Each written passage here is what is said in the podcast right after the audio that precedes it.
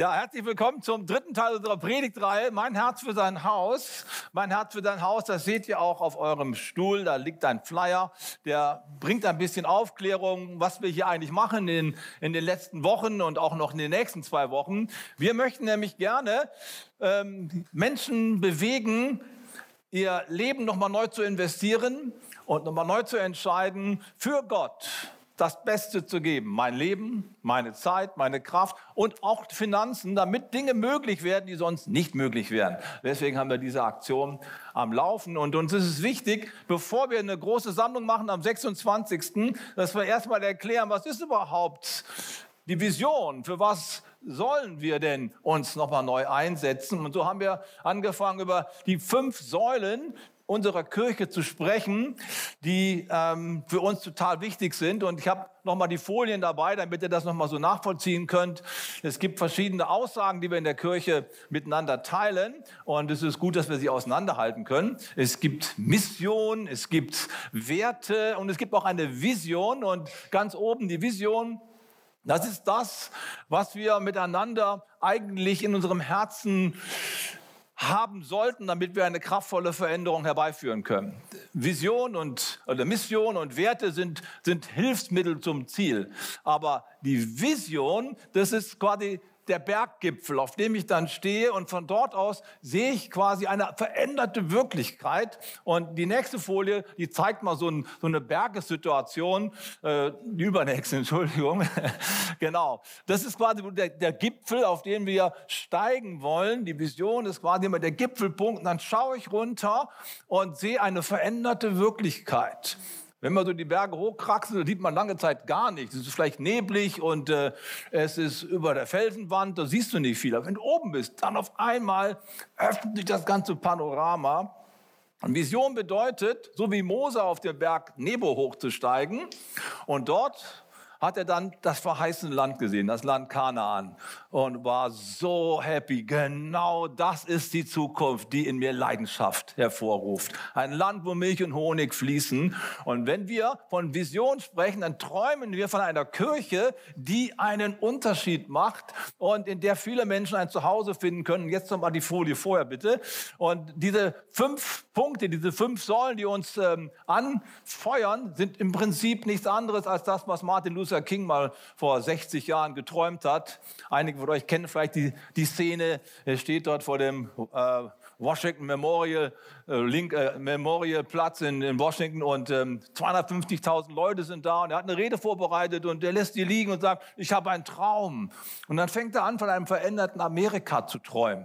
Ich träume davon, dass die Söhne von früheren Sklavenhaltern mit den Söhnen von früheren Sklaven zusammensitzen in Eintracht und miteinander essen, brüderlich und viele andere Dinge fangen dann an, vor ihm so Gestalt anzunehmen. Und ich denke an diesen Mose, der da oben sitzt auf dem Berg Nebo. Und das ist der Traum. Das ist das, was uns anfeuert. Das ist möglich. Und wir träumen davon, dass Kirche ein Ort ist, wo der Geist Gottes Menschen berührt. Eine Kirche des Heiligen Geistes, wo alles lebendig wird, was wir mit Worten nur schwach ausdrücken können.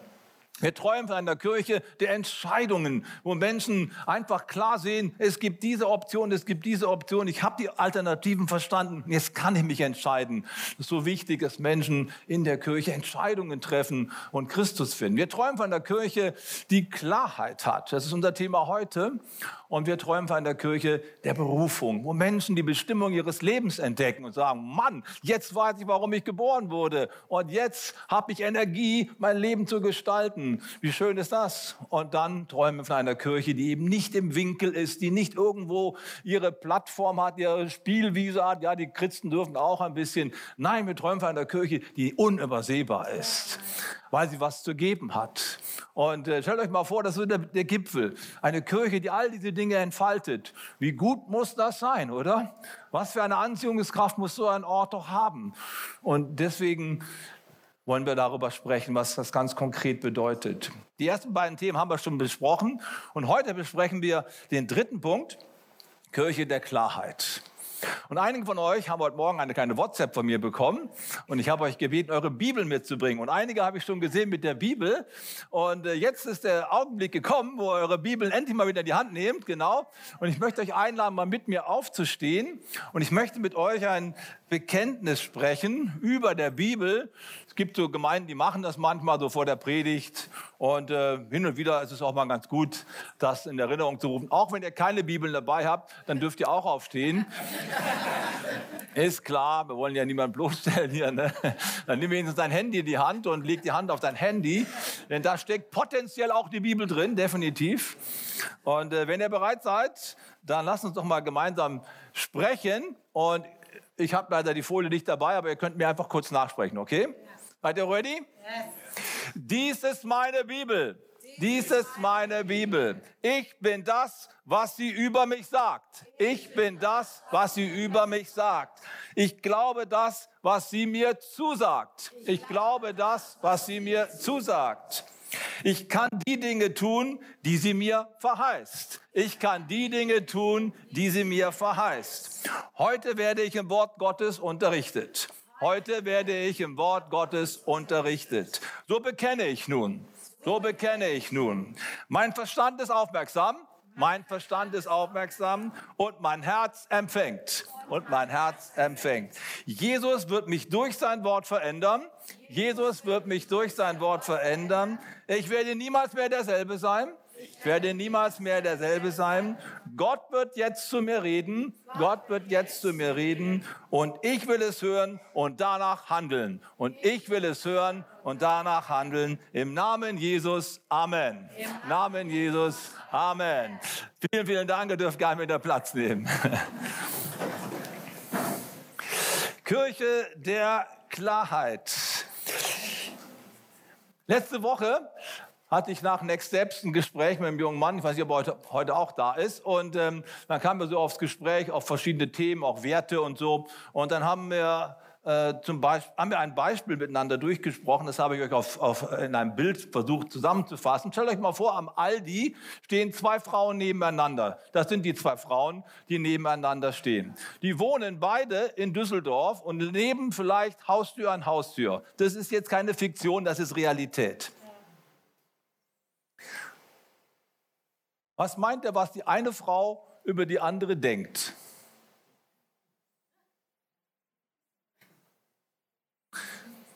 Die eine, ich versuche mal mich da reinzudenken, ich habe mal einiges gelesen, es könnte so sein, dass die Frau mit äh, ihrer, ähm, mit, äh, mit dem Niqab über die Frau neben sich denkt, du bist eine Hure.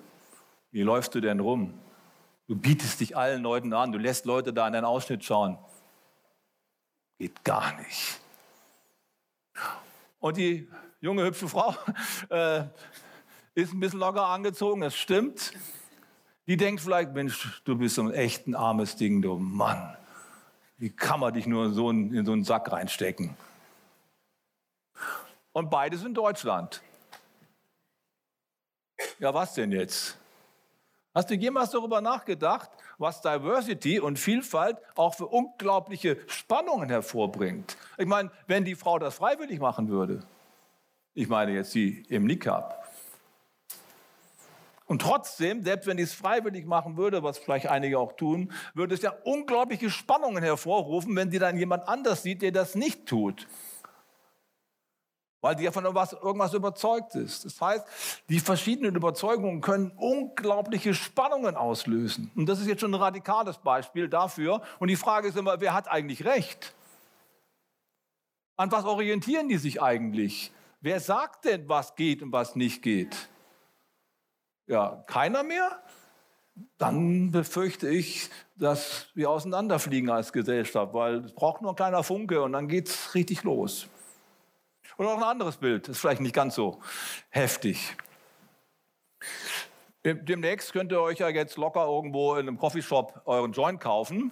Endlich, du hast lange darauf gewartet, ich weiß es, ja. Und äh, dann kannst du vom Gottesdienst mal ordentlichen Zug nehmen. Ist jedenfalls vom Gesetz her nicht mehr, nicht mehr verboten. Und ähm, ja, es gibt so Leute, die, die hängen gern ab, feiern Partys und rauchen einen Joint oder schmeißen sich irgendwelche Sachen ein. Und äh, hey, das ist einfach cool, das ist locker, ich hänge gern ab und so. Und die anderen sind strebsam und versuchen auch schon in jungen Jahren nach vorne zu kommen. Die wollen ihr Leben gestalten, die wollen was erreichen, sind erfolgsorientiert. Und oft ist es so, dass sich diese beiden Gruppen nicht besonders gut leiden können. Also als ich, ich gehörte übrigens zu dieser Fraktion früher, ja als ich so auf Teenageralter gewesen bin, die anderen, die so strebsam waren, das, die hatten man Popper genannt damals, haben auch so komische Haare gehabt und so, die sahen ganz toll aus und wir konnten die auf den Tod nicht leiden, ja. Da gab es ganz wilde und böse Sprüche, die wir so ge geklopft haben. Die waren für uns so ein Feindbild. Und äh, die Frage ist immer, ja, wer hat jetzt eigentlich recht? Ist es cool, einfach noch mal so ein paar Jahre rumzugammeln und mal gar nichts zu machen? Äh, oder ist es besser, man gibt Gas und nimmt dein Leben in die Hand? Ja, was jetzt? Und ähm, ich will ja heute über das Thema sprechen, Kirche der Klarheit. Und habe eben schon mein eigenes Statement gegeben. Ich komme so mehr aus dieser Richtung. Und ähm, ich weiß genau, wie, wie, man sich so fühlt, wenn man deinen Joint da raucht und wenn man mit deinen Leuten da abhängt, dann liegt man irgendwo auf der Couch oder auf der, auf der Matratze rum, hört irgendwelche coole Musik und irgendwie kein Bock und so. Ne? Also ist mir alles egal und lass mich mal in Ruhe chillen. So. Das war so mein Lebensgefühl. Kein Antrieb. Keine großen Ziele und alle, die mich dazu auffordern wollten, die fand ich absolut spießig. Ja, also so ungefähr war ich damals drauf. Und äh, ja, wie ist es denn gekommen, dass ich da rausgekommen bin? Ich habe Freunde, die da nicht rausgekommen sind. Mein bester Freund von damals, der lag dann auch da so rum und hat seinen Joint geraucht und war, war cool drauf. Du, der ist mit 50 gestorben, hat sein ganzes Leben zerstört, zu viel getrunken. Er hat eigentlich sein Leben nicht richtig gestalten können. Das war immer mein Vorbild. Und ich habe einfach gemerkt, wohin so ein Weg auch führen kann, wenn du es bis zu Ende denkst. Wir denken ja oft nicht bis zu Ende. Man findet es im Augenblick cool, was man macht, aber man schätzt die Folgen nicht ab. Und ähm, wenn ich jetzt zurückschaue, denke ich mir, Mann, warum ist niemand da gewesen, der ihm irgendwie ein klärendes Wort gegeben hat? Der ihm geholfen hat, sein Leben aus der richtigen Perspektive zu sehen, damit er ordentlich gestalten kann und sein Leben als Geschenk annehmen kann und nicht nur irgendwie alles, alles, alles blöd hier. Bei mir war es so, dass es nicht Menschen waren, die mich davon überzeugt haben, dass es nicht der beste Weg ist, sondern es war tatsächlich die Bibel. Natürlich haben mir die Menschen irgendwann mal die Bibel gebracht, ist klar. Ich habe ihnen zugehört, wie ihr Leben verändert wurde durch die Bibel. Und ich fand das unglaublich spannend und habe dann angefangen, auch in der Bibel zu lesen. Und dann habe ich eins, eins gemerkt, es muss doch einen Ort geben, von dem man aus Kulturen bewertet. Also wenn alles gleich gut ist, also Niqab und Hotpants, sage ich mal, ja, wenn das beides gleich gut ist, dann gibt es gar keine, keinen kein Maßstab mehr, an dem ich das messe, was ich mache. Könnt ihr mir folgen? Und wenn ich keinen Maßstab habe, dann, dann eier ich durch die Gegend und weiß nicht, was richtig ist. Oder ich stecke in irgendwelchen Dingen drin, die andere mir aufzwingen. Weil es ist ja so, dass wir oft deswegen so sind, weil die Kultur, in der wir aufwachsen, uns so gemacht hat. Wir sind ja alle irgendwie auch Kinder unserer Zeit, unserer Familie, unserer Peer Group und wir sind irgendwie geworden. Ne? Und dass ich jetzt so bin und nicht anders, hat was mit Menschen zu tun. Und deswegen glaube ich, ist es unglaublich wichtig, dass man so einen Ort hat, von dem Klarheit ausgeht für alle Menschen. Ein Orientierungspunkt. Und da sind wir schon ganz nah bei Jesus Christus dran, der von sich selber sagt, ich bin der Weg, die Wahrheit und das Leben. Niemand kommt zurück zum Vater und damit auch zum Ziel des Lebens als nur durch mich. Das ist ein starker Anspruch. Sowas habe ich dann gelesen. Er ist die Wahrheit. Und von dieser Wahrheit aus kann ich anfangen, mein Leben zu gestalten. Was, was heißt das jetzt runtergebrochen für mein Leben? Und ich habe folgenden Bibeltext damals gelesen, der mein Leben radikal verändert hat. Und den finden wir in Römer Kapitel 12, Vers 2. Da heißt es, richtet euch nicht länger nach den Maßstäben dieser Welt, sondern lernt in einer neuen Weise zu denken, damit ihr verändert werdet und beurteilen könnt, ob etwas Gottes Wille ist, ob es gut ist, ob, es, ob, Gott, ob Gott Freude daran hat und ob es vollkommen ist. Starkes Wort, finden Sie nicht?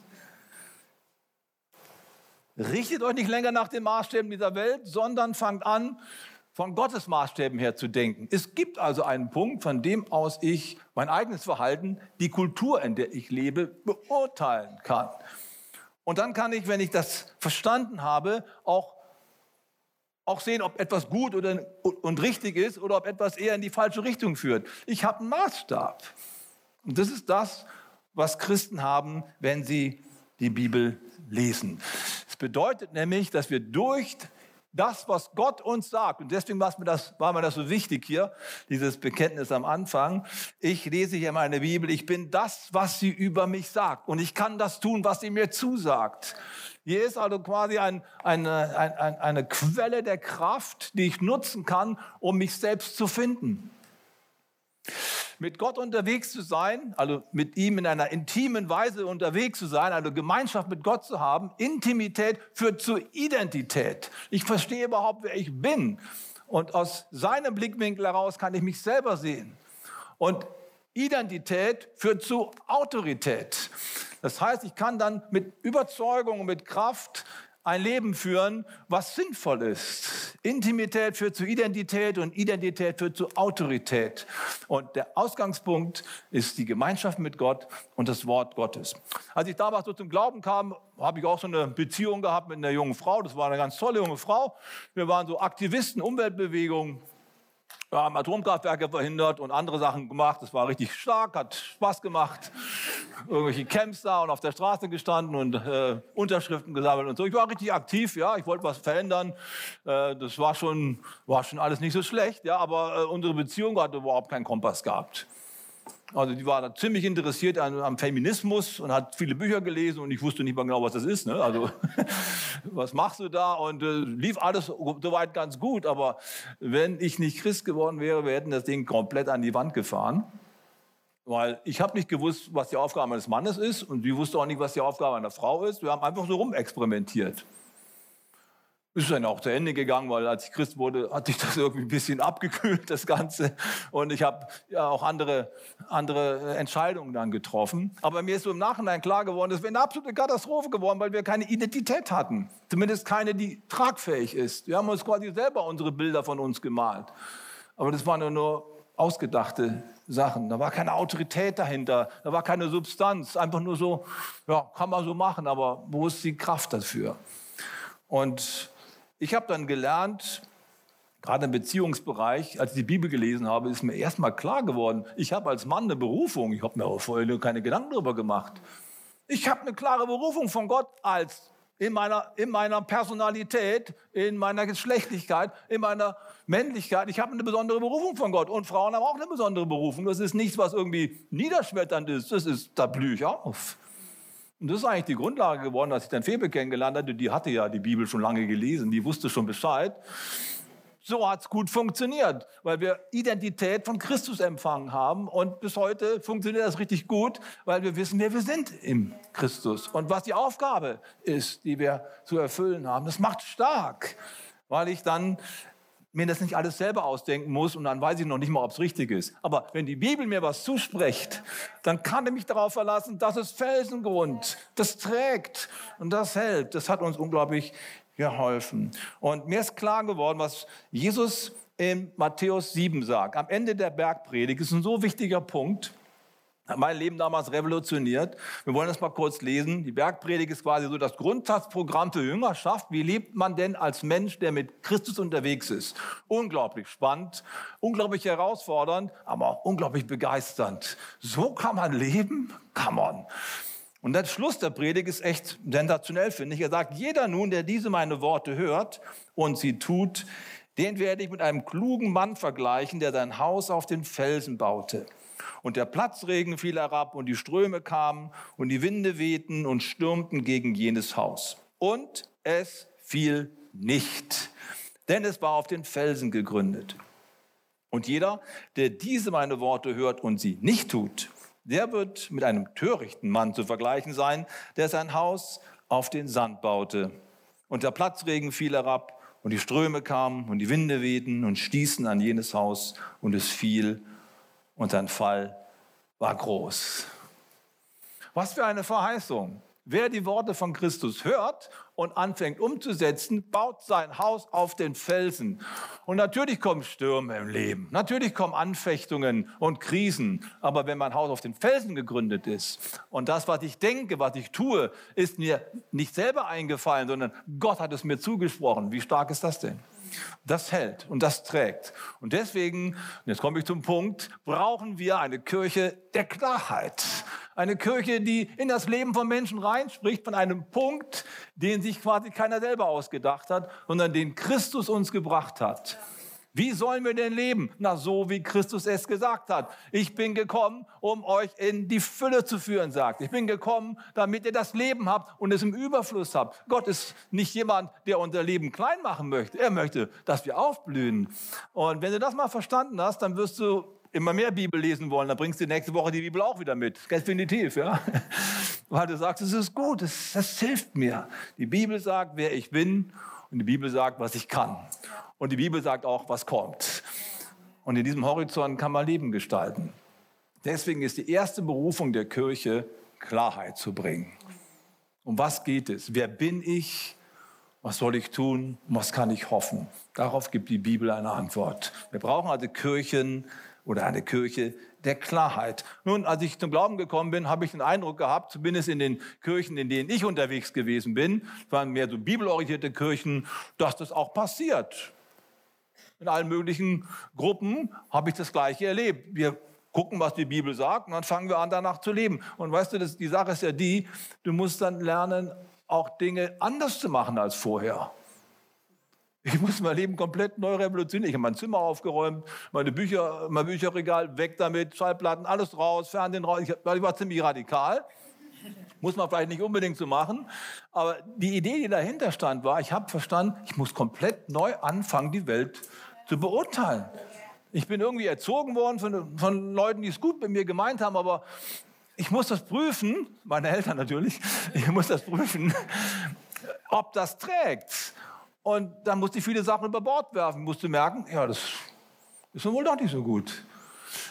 Jüngerschaft bedeutet, die Bereitschaft zu haben, meine vorgefertigten Meinungen abzulegen. Und weißt, wenn es nur ein Mensch wäre, dann ist das schon schwierig. Aber wenn Jesus Christus wirklich Gottes Sohn ist, dann ist es nicht mehr so schwierig.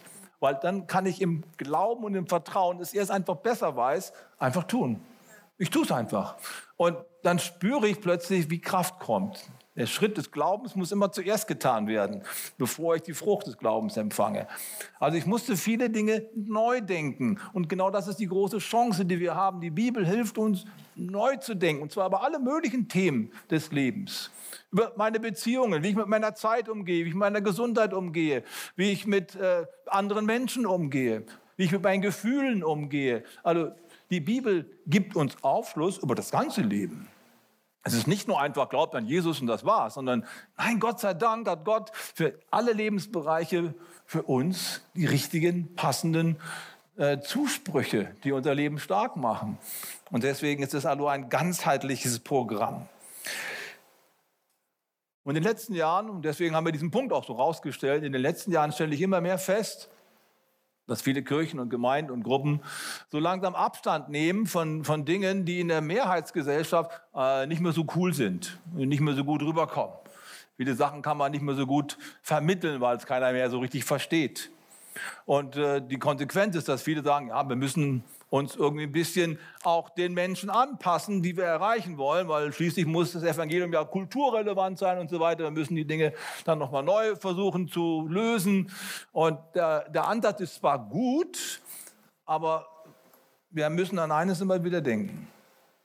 Die Kirche in Europa, wir sprechen ja hier über uns, die Kirche in Europa hat über 1000 Jahre teilweise sogar 2000 Jahre, wer aus Köln kommt, ne? der ist schon seit 2000 Jahren im christlichen Kontext dabei. Ne? Düsseldorf nicht so sehr, aber egal.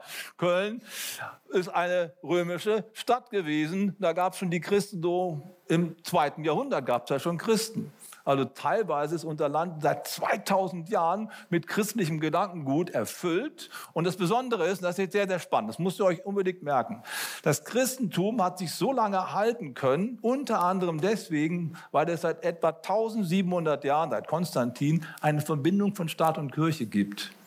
Bitte nicht vergessen. Das heißt, der Staat, damals der römische Staat, später äh, waren es dann die Kaiser in, äh, in, Deutschland, die wurden ja gesalbt vom Papst. Das heißt, die waren aufs engste mit der Kirche ver, verknüpft.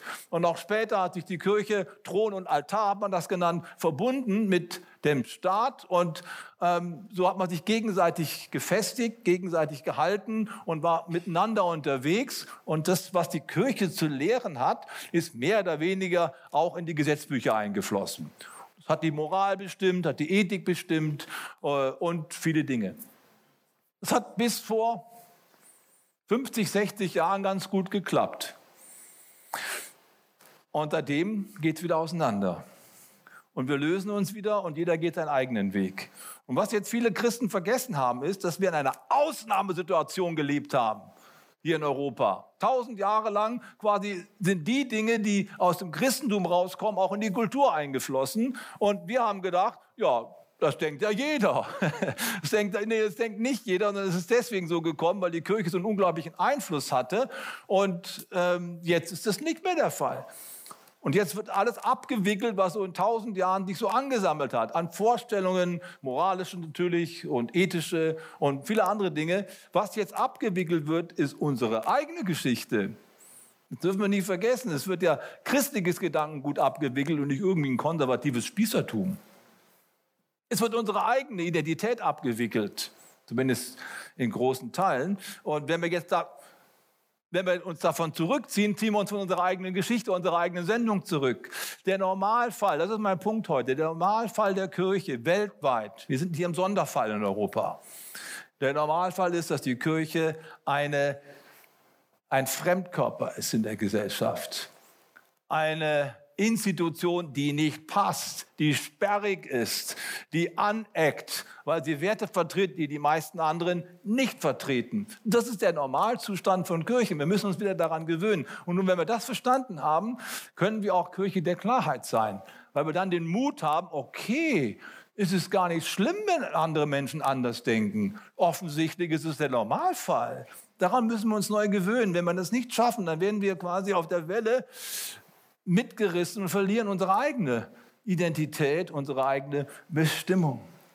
Ich möchte mal ein paar Bibelstellen vorlesen, die das deutlich machen, dass die Kirche eigentlich immer so ein Fremdkörper ist. Das fängt schon bei Jesus an.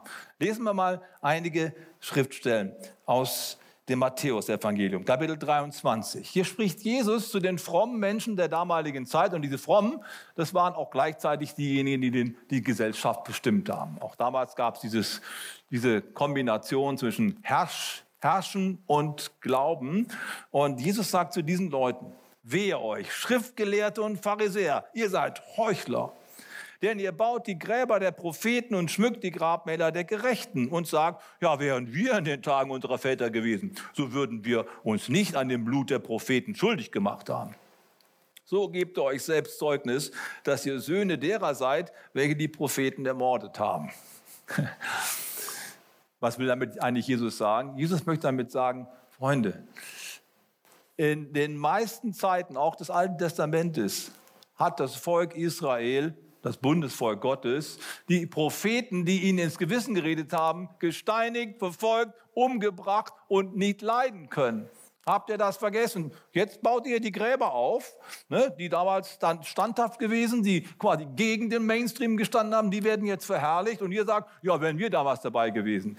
Ja, aber ihr macht gerade den gleichen Fehler. Wir lesen ja gleich noch. Ihr macht gerade den gleichen Fehler wieder. Es ist so ganz typisch, dass Mehrheitsgesellschaften diesen Impuls Gottes oft ablehnen. Denkt man nur mal an die ganzen Propheten im Alten Testament. Elia musste sich dreieinhalb Jahre verstecken. Der wurde verfolgt vom König.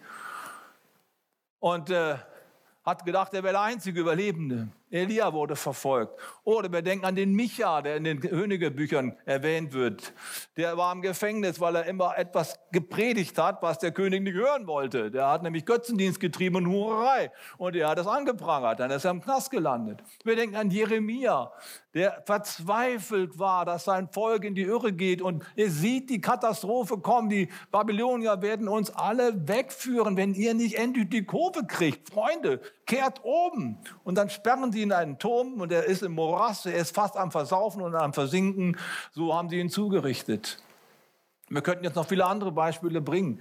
Die Propheten im Alten Testament sind alles in gewisser Weise Einzelpersonen, die gegen den Mainstream gestanden haben und reingerufen haben, kehrt um, ist nicht gut, Freunde, so geht's nicht. Denkt an das, was Gott gesagt hat. Bibelleser wissen, wovon ich spreche.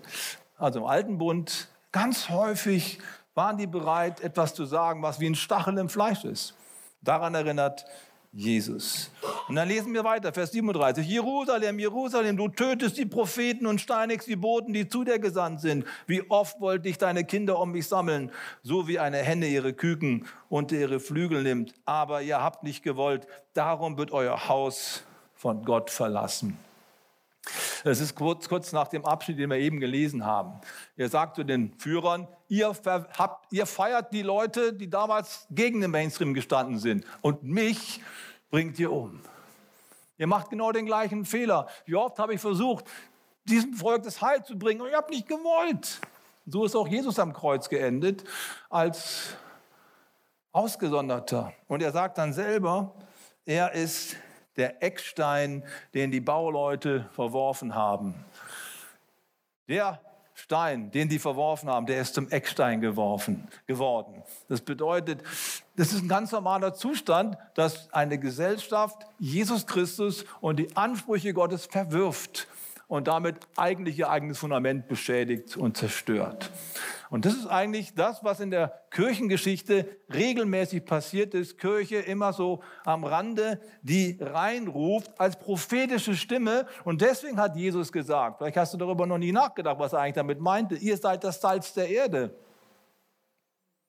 Salz ist ja normalerweise nicht unbedingt so ein guter Begriff. Ne? Also schon, aber versalzene Suppe will auch keiner haben. Ne? So, Salz ist jetzt nicht gerade so. Wenn, wenn, er gesagt hätte, ihr seid die Rosen der Welt, ihr blüht und es duftet, wenn ihr kommt, dann, ha. Nein, das Salz der Erde. Das bedeutet, Salz nimmt man, damit man Dinge das vom, vom Verderben beschützt. Das wird eingepökelt und gesalzen, man tut Salz in die Wunde und so. Das sind alles Dinge, die davon sprechen, dass wir eine Funktion haben, eine Aufgabe haben, in, ja, den Finger auf die wunde Stelle zu legen. Nicht, dass wir permanent immer nur alles schlecht machen. Das ist natürlich nicht der richtig, richtige Punkt. Aber ich sage mal eins, Medizin schmeckt meistens nicht. Und ist so wichtig. Und Christen sind von Gott dazu berufen, Medizin zu sein. Gesundbringer. Noch ein letzter Text. Im Alten, in der, in der Zeit, als die Kirche entstanden ist, so nach der Zeit von Jesus, hat sich die, Kirchen, hat sich die Kirche ziemlich schnell ausgebreitet. Und in einer Gesellschaft, die heidnisch gewesen ist, die ziemlich moralisch da war, wo wir heute sind, da ging alles. Das war wirklich so, das war Diversity. Jeder konnte machen, was er wollte. Ein bisschen übertrieben, ich spitze zu. Aber im Wesentlichen, ging es ganz schön rund. Und die Kirchen haben riesige Probleme gehabt, weil die Christen bei diesen Sachen nicht mehr mitgemacht haben. Und die ganzen Themen, die wir heute diskutieren, Freizeitgestaltung, Sexualmoral, wie gehe ich mit meinem Geld um, Ehe, Familie, all diese ganzen Themen. Ich bin ja Geschichtler und von da habe ich mich mit den Dingen beschäftigt. Du kannst es nachlesen. Die haben die gleichen Themen gehabt wie wir heute und die haben Aussagen getroffen, die für uns heute immer noch sehr, sehr relevant sind. Für die war klar, wir machen da nicht mit, Freunde. Wir sind von Gott berufen, ein anderes Leben zu führen. Wir sind Alternative. Und da fühle ich mich wieder so richtig wohl. Ich fühle mich, wenn ich noch mal jung wäre, ja, so alternativer. Ja. Ich bin, glaube ich, immer noch ein Aktivist in meinem Herzen. Ja. Und ähm, warum haben die nicht mitgemacht? Und wisst ihr, was die Leute damals gesagt haben über die Christen? Ihr seid Menschenhasser. Das sind die Hater. Ja, das sind die Hassprediger. Ich denke mir, das kann da wohl nicht wahr sein. Das ist doch irgendwie die Geschichte wiederholt sich. Ihr seid Hassprediger, das haben die gesagt. Die Christen wurden als Menschenhasser abgestempelt. Warum denn? Und das ist mein Text, den ich jetzt noch lesen möchte. Das finden wir schon in der Bibel angedeutet. 1. Petrusbrief, Kapitel 4. Da heißt es, ihr habt euch in der Vergangenheit genug an dem beteiligt, woran ungläubige Menschen ihre Freude haben. An Maßlosigkeit und zügellosen Leidenschaften, Trunkenheit, ausschweifenden Festen, Trinkgelagen und Götzenanbetung. Eure früheren Freunde sind natürlich überrascht, dass ihr nicht mehr an ihren schlimmen Vergnügungen teilnehmt und reden jetzt schlecht über euch. wörtlich, sie lästern. Merkt ihr was? Wenn das also passiert, weil wir an manchen Dingen nicht mehr mitmachen, weil wir sagen, das ist nicht unser Weg und da braucht es nicht viel. Nächste Woche fahre ich zu einer Gemeinde, dann haben sie die Scheiben eingeschmissen. Warum? Wir haben ein schönes Café in der, in, der, in der, großen Stadt dort und es ist ganz cool und ganz toll. Und irgendwelche LGBTQ-Leute haben herausgefunden, dass die mit einer Kirche verbunden sind. Und in der Kirche werden nur Männer und Frauen verheiratet. Also es werden keine Homo-Ehen angeboten. Das war es aber auch schon. Die predigen nicht irgendwie dagegen, die machen keinen Rabatz, die leben einfach ihr Leben als Christen. Nur das bieten sie nicht an, im Programm ist das nicht enthalten. Das hat schon gereicht, dass Leute sich so aufgeregt haben, dass sie gesagt haben, nieder mit den Christen, nieder mit dem Kaffee, Steine reingeschmolzen, äh, reingeworfen und einen riesen Zinnober gemacht in der Stadt, in der Presse. Das ist die Situation, Freunde. Nur weil, nicht weil jemand was über einen anderen gesagt hat, sondern nur weil jemand etwas nicht mitmacht. Könnt ihr mir folgen? Und wir sind überhaupt nicht dazu berufen, über andere Menschen schlecht zu sprechen. Gar nicht. Wir lieben alle Menschen.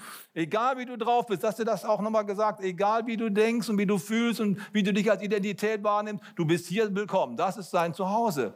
Wir wollen für dich da sein. Jeder ist hier herzlich willkommen und Gott liebt jeden Menschen. Amen. ist so wichtig. Aber wir nehmen uns einfach das Recht raus, gewisse Dinge nicht zu machen. Und das führt bei manchen dann schon dazu, dass Widerstand entsteht. Und ich komme zum Schluss. Ich habe doch noch einen Text. Den muss ich doch noch bringen, auch wenn es schon ein bisschen drüber ist. Aber der ist so wichtig. Ein, ein wichtiger Punkt. Und deswegen Kirche der Klarheit bedeutet. Es braucht einen Ort, an dem wir lernen können, wie es denn richtig geht. Ja, das ist ein großer Anspruch. Wenn es jetzt ein Guru wäre hier vorne und er sagen würde, ich habe die Erleuchtung, dann geh lieber nicht hin. Aber es sagt unser Herr Jesus Christus.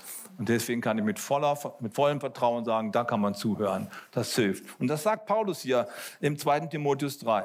Alle Schrift wir kommen zurück zur Bibel. Ja? Alle Schrift ist von Gott eingegeben und jetzt pass auf, wofür sie denn da ist. Und nützlich zur Lehre, zur Überführung, zur Zurechtweisung, zur Unterweisung in der Gerechtigkeit, damit der Mensch Gottes richtig ist, was für eine interessante Aussage, dass er richtig ist und für jedes gute Werk ausgerüstet. Das ist der Sinn und Zweck der Bibel, um uns zu erziehen, um uns quasi zu Menschen zu machen, die mit Gotteswerten unterwegs sind. Ja, wenn das schon auf der Hand liegen würde, wenn das selbstverständlich wäre, dann bräuchten wir es nicht. Es ist eben nicht selbstverständlich, sondern wir brauchen Wahrheiten, die wir uns selber nicht sagen können. Und die möchte uns Gott bringen durch die Bibel und deswegen brauchen wir eine Kirche, der Klarheit. Und ich möchte das Lobpreisteam bitten, schon mal nach vorne zu kommen. Ich habe noch kurz drei, drei Bilder euch mitgebracht, um uns daran zu erinnern, dass es eigentlich der Normalfall ist, dass Menschen, die mit Christus unterwegs sind und die gegen den Mainstream stehen, auch ordentlich Knüppel zwischen die Beine bekommen. Die erste Person, die ich kurz vorstellen möchte, ist William Wilberforce. William Wilberforce, da gibt es einen tollen Film über ihn. Er ist derjenige Parlamentarier im englischen Unterhaus gewesen, der im Jahre 1807 es geschafft hat, die Sklaverei abzuschaffen. 20 Jahre lang. Jedes Jahr hat er neu den Antrag eingebracht. Das muss weg. Ich bin Christ. Das geht gar nicht. Und der Kapitän, der mit ihm unterwegs war, Smith, glaube ich, hieß der, der hat das Lied geschrieben, Amazing Grace. Das kennen wir heute alle noch. Der hat es verstanden. Er hat gesagt, ich mache das nicht mehr. Aber er hat ordentlich Knüppel zwischen die Beine gekriegt, weil die Sklavenhalter und Sklavenhändler haben richtig viel Geld verdient. Die wollten ihm ans Leder. Aber er hat einfach weitergemacht. 20 Jahre, bis er es geschafft hat. Erstes Beispiel dafür, wie gut es sein kann, wenn die Medizin dann irgendwann anfängt zu wirken. Ja? Und das Zweite ist Martin Luther King, über den ich schon gesprochen habe. Er hat sich für Bürgerrechte eingesetzt und eigentlich was Selbstverständliches gefordert. Er hat diesen großen Traum gehabt hier in Washington 1963, aber die, die Welle, die ihm entgegenschlug, war nicht nur Begeisterung, sondern äußerster Hass und Verfolgung. Die haben die Leute da auf der Straße zusammengeschlagen, haben die Hunde auf die losgelassen und ihn haben sie am Ende 1968 abgeknallt. So ist es rausgegangen. Ich habe einen Traum. Du, das kostet was. Gott sei Dank muss nicht jeder sein Leben lassen deswegen. Aber sowas kann passieren. Und wie sehr hat er doch Amerika verändert? Nur 40 Jahre nach seinem Tod wurde zum ersten Mal in der amerikanischen Geschichte ein schwarzer Mann zum Präsidenten gewählt. Danke, Martin Luther King, dass du gepredigt hast, auch wenn es keiner hören wollte. Und die letzte Person, die ich vorstellen möchte, ist Mutter Teresa. Mutter Teresa hat sehr viel Widerstand bekommen, das wissen vielleicht die wenigsten. Wir kennen sie als Friedensnobelpreisträgerin, aber eigentlich war sie eine angefeindete Person in Indien. Die hat sich für sterbende Menschen eingesetzt, die hat sich für die Armen eingesetzt und hat unglaublich viel Widerstand bekommen. Aber sie hat gesagt, ich mache es trotzdem, weil wenn ich es nicht mache, dann erleben die Menschen nicht die Liebe Gottes. Und ich küsse die Sterbenden auf der Straße nicht, weil ich sie so toll finde, sondern weil ich möchte, dass Christus zu ihnen kommt. Das hat sie gemacht und hat viel Widerstand bekommen und hat durchgehalten. Ich war an einem von ihren Sterbehäusern vor vielen Jahren. Unvergessliches Erlebnis. Wie gut, dass sie durchgehalten hat. Wollen wir eine Kirche der Klarheit sein, die mutig ist, etwas zu tun und etwas zu sagen und etwas zu leben, was vielleicht nicht für jeden so, so, sofort Sinn macht. Wir wollen niemanden angreifen. Wir wollen einfach nur das Recht haben, anders leben zu dürfen. Und ich glaube fest daran, dass wenn wir es tun und wenn wir spüren, wie aus Intimität Identität wird und aus Identität Autorität, dann wird das Evangelium Kraft gewinnen und es wird zur Gesundung von Menschenleben beitragen. Und das ist unser Ziel. Seid ihr dabei? Dann lass uns gemeinsam aufstehen. Kirche der Klarheit. Wir wollen noch gemeinsam beten. Und ähm, ich komme gleich nochmal nach vorne und möchte ein bisschen Zeit geben, auch für dich persönlich nochmal nachzudenken, ob du nicht heute Morgen Jesus Christus in dein Leben reinlässt oder neu reinlässt und sagst, ich möchte mich ganz neu auf die Worte Gottes einlassen, ich will in der Klarheit Gottes leben. Und, aber wir gehen erstmal in den Song jetzt rein und ich komme dann nochmal nach vorne. Lasst uns Gott anbeten und ihn bitten, dass er in unserem Herzen jetzt sein Werk tut.